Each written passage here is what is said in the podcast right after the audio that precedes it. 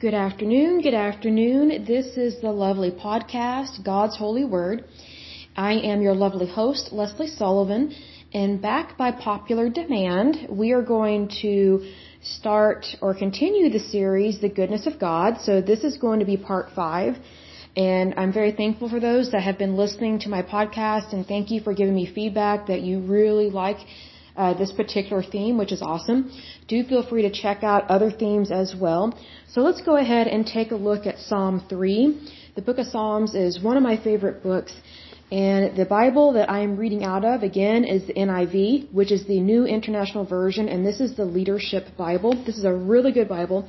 And one reason that I like it is because it gives a timeline of the history with people, places, and things like that. So it's very, almost like a documentary, and I love that. And then also, it's a really good translation going from Greek and Hebrew to English, so I think it's really good because I know things like that. Because if I don't like how a Bible is written, the translation, I don't read from it because I don't want it to distort God's truth in my brain. Because I don't like lousy translations. To me, it's like going to a restaurant and you don't even know what you're ordering. It's the same thing with God's holy word, you need to know what it says so that way you can plant that in your heart and it will guard and protect you. So we're taking a look at Psalm 3 and it says a Psalm of David when he fled from his son Absalom. So it says, Lord, how many are my foes? How many rise up against me? Many are saying of me, God will not deliver him. But you, Lord, are a shield around me, my glory, the one who lifts my head high. I call out to the Lord, and He answers me from His holy mountain. I lie down and sleep. I wake again because the Lord sustains me. I will not fear though tens of thousands assail me on every side. Arise, Lord, deliver me, my God. Strike all my enemies on the jaw. Break the teeth of the wicked. From the Lord comes deliverance. May your blessing be upon your people. So let's go back to the beginning here. It's a short psalm, but it's a really powerful one. And I sometimes shorter is better, especially when you're dealing with things like this. It's just kind of a, a short burst of a lot of emotion, and it's packed with the goodness of God's love for David, um, for God's uh, holy family. So that's really good. So it says here, Lord, how many are my foes? How many rise up against me? What that makes me think of is, you know, how many times do we have people that are not for us, but they are against us, and we're trying to do our best to live our everyday lives you know, just so you know, God is aware of your oppressors, whether they're just everyday people or people that are of like super importance, whatever their title is, or maybe they may not even have a title, but God is aware of what is going on in your life. He doesn't like anything bad going on in your life, so just know that. And do take that up in prayer with whatever is bothering you, especially if someone is being mean to you, whether it's mental, emotional, physical, whatever the case may be. Take that up in prayer immediately with God because that is very important to number one talk to God about because he's already aware of it but he wants to hear from you. He already knows everything but he very much loves you and he he wants you to know that you're not forgotten so that's why you go to God. So that way you know you're not forgotten he is taking care of you and he wants to he wants to bless you. He wants to answer your prayers. Goes on to say many are saying of me God will not deliver him you know, I always say there's always a bitter Betty out there somewhere.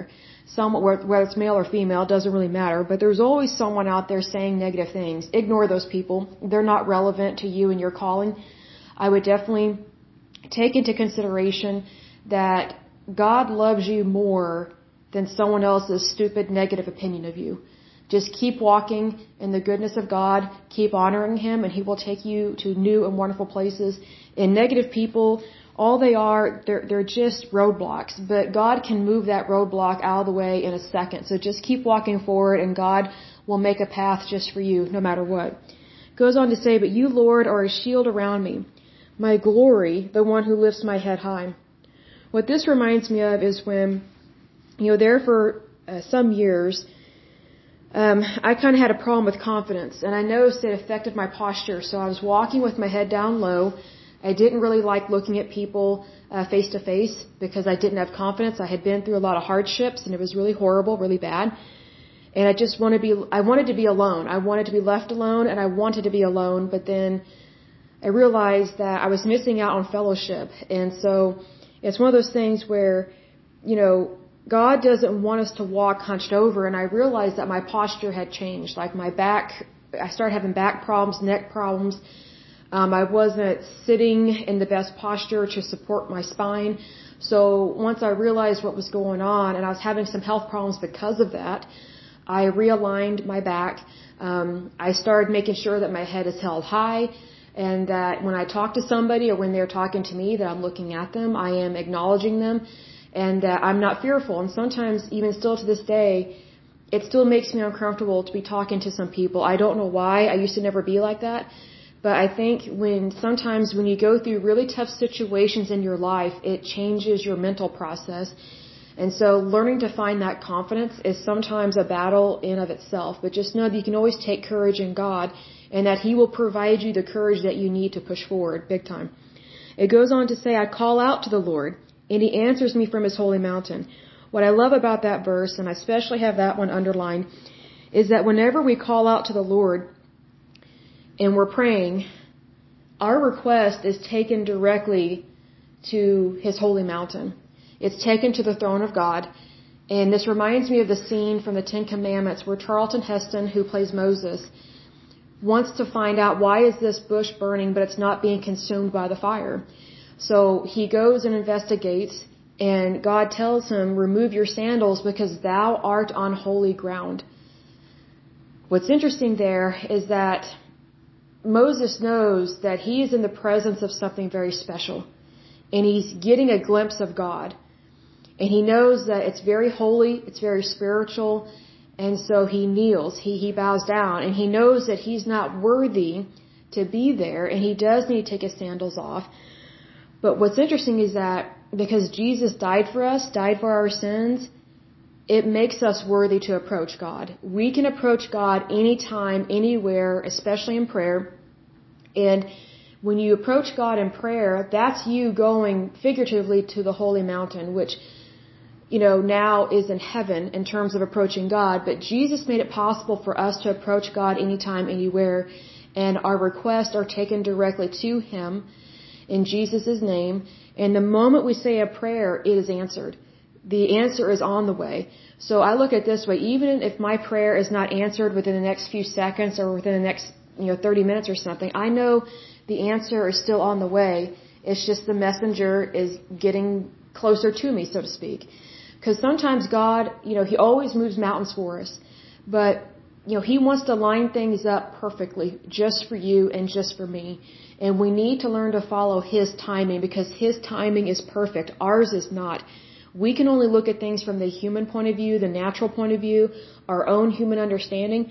And so whenever we have these situations where we're not sure what to do, for sure always take it up with God, take your prayer request directly to Him, and just know that you are worthy of your prayer getting answered. Always, always, always.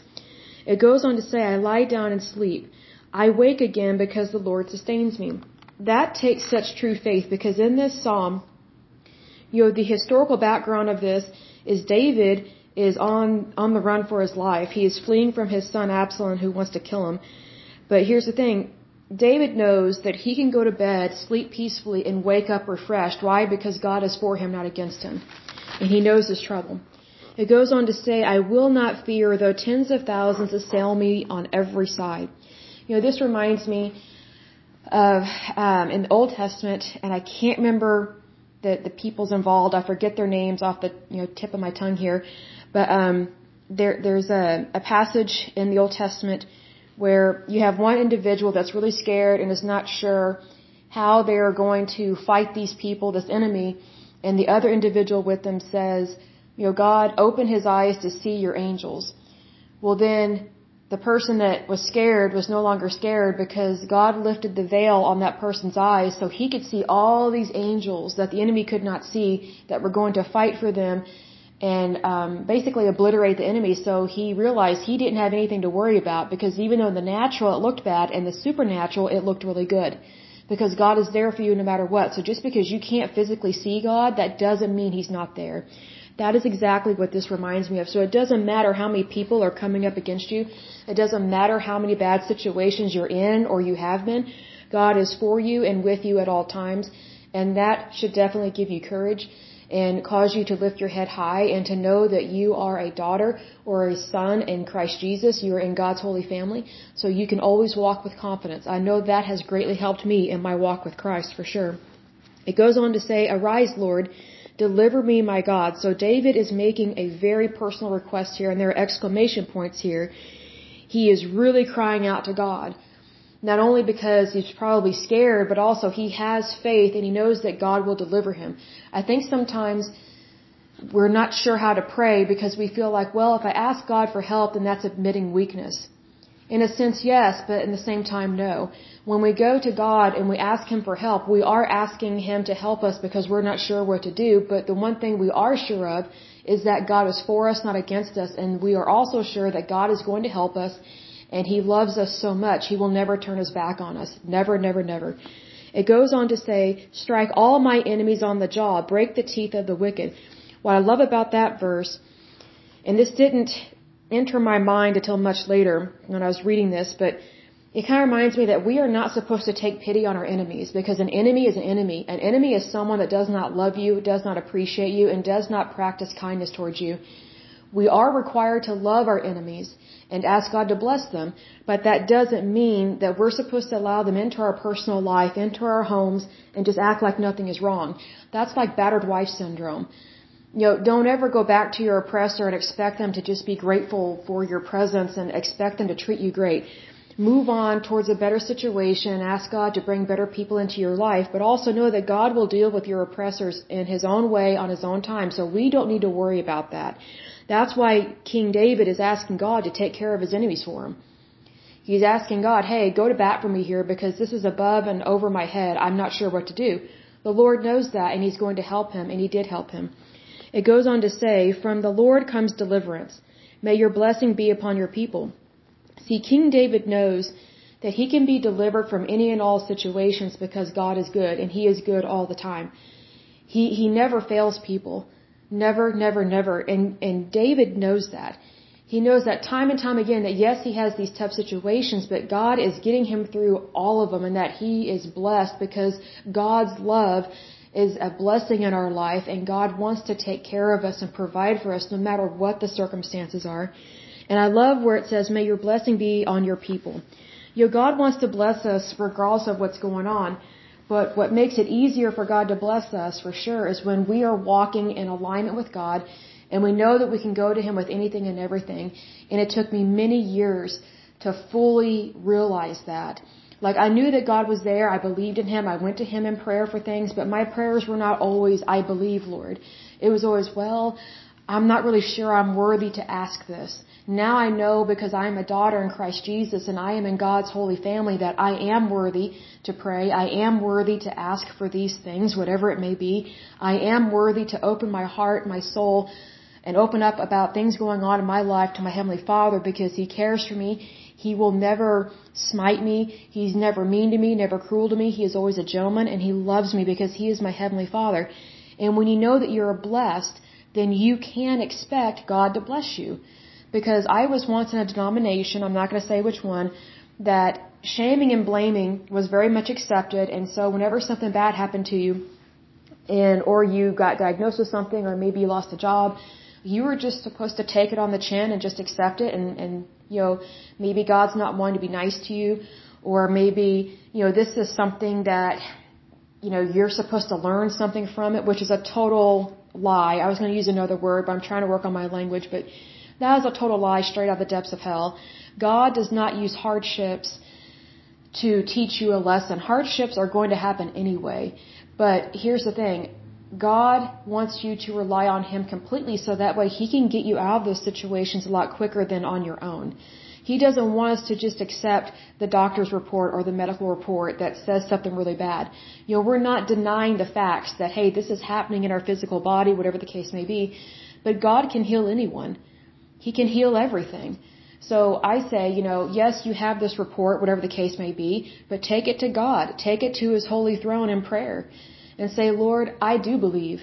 I love you and I know you love me. I know you can heal me of this immediately. So even though I've got this medical report or maybe I've just lost my job and I know it doesn't look good, I know everything that comes from you is good and it's for my benefit and I know that I am being taken care of and provided for. So I'm not worried about this. I know that you're going to take care of it. That is having great faith and it's also exercising your faith and it's also acknowledging that God wants to bless you and to be good to you. Because if you're if you're not accepting the blessing of God, then what are you accepting in your life? You know, if you're not looking forward to the blessing of God, especially in those tough moments, then all you're really welcoming into your life is hardship and sorrow. So I say turn away from the hardship and sorrow and go directly to God and realize the blessings that are in your life and really take notice of it. And then just know that God is going to continue to, to take care of you regardless of what you see, feel, or know but it really matters what you know and believe in Christ Jesus and what you know about God. And if you don't know much about God, that is probably a big part of the problem. Because if you don't know who's trying to love you and be kind to you and to bless you, then you're not going to see all those blessings that he's trying to bring into your life. Because, you know, in order to know God, you have to believe in God. And to believe in God is to know God. That is very much essential to our faith walk with Jesus Christ and to acknowledge those things and to not turn away from God but turn towards God. Don't run away from God, run towards God. And He will always have His arms open to you, always, always, always, because He is a God of love. He loves us so much. And we see that here in the third Psalm where David is crying out to the Lord. He's crying out to God but even though he's crying out, he knows that God is going to take care of him. So King David is getting a lot of stress off his chest, which is what we are supposed to do. We're not supposed to hold on to burdens. We're not supposed to hold on to anxiety, fear, or doubt. We are supposed to cast our care onto the Lord, which is what King David is doing here. But not only is he casting his care, he's getting all this stress and anxiety off his chest, and it's, it's, you know, bringing peace to his mind and his soul, but he also knows who he is speaking to, and he knows that because he's speaking to God, God is going to take care of him and provide for him, so he doesn't need to worry or doubt about anything.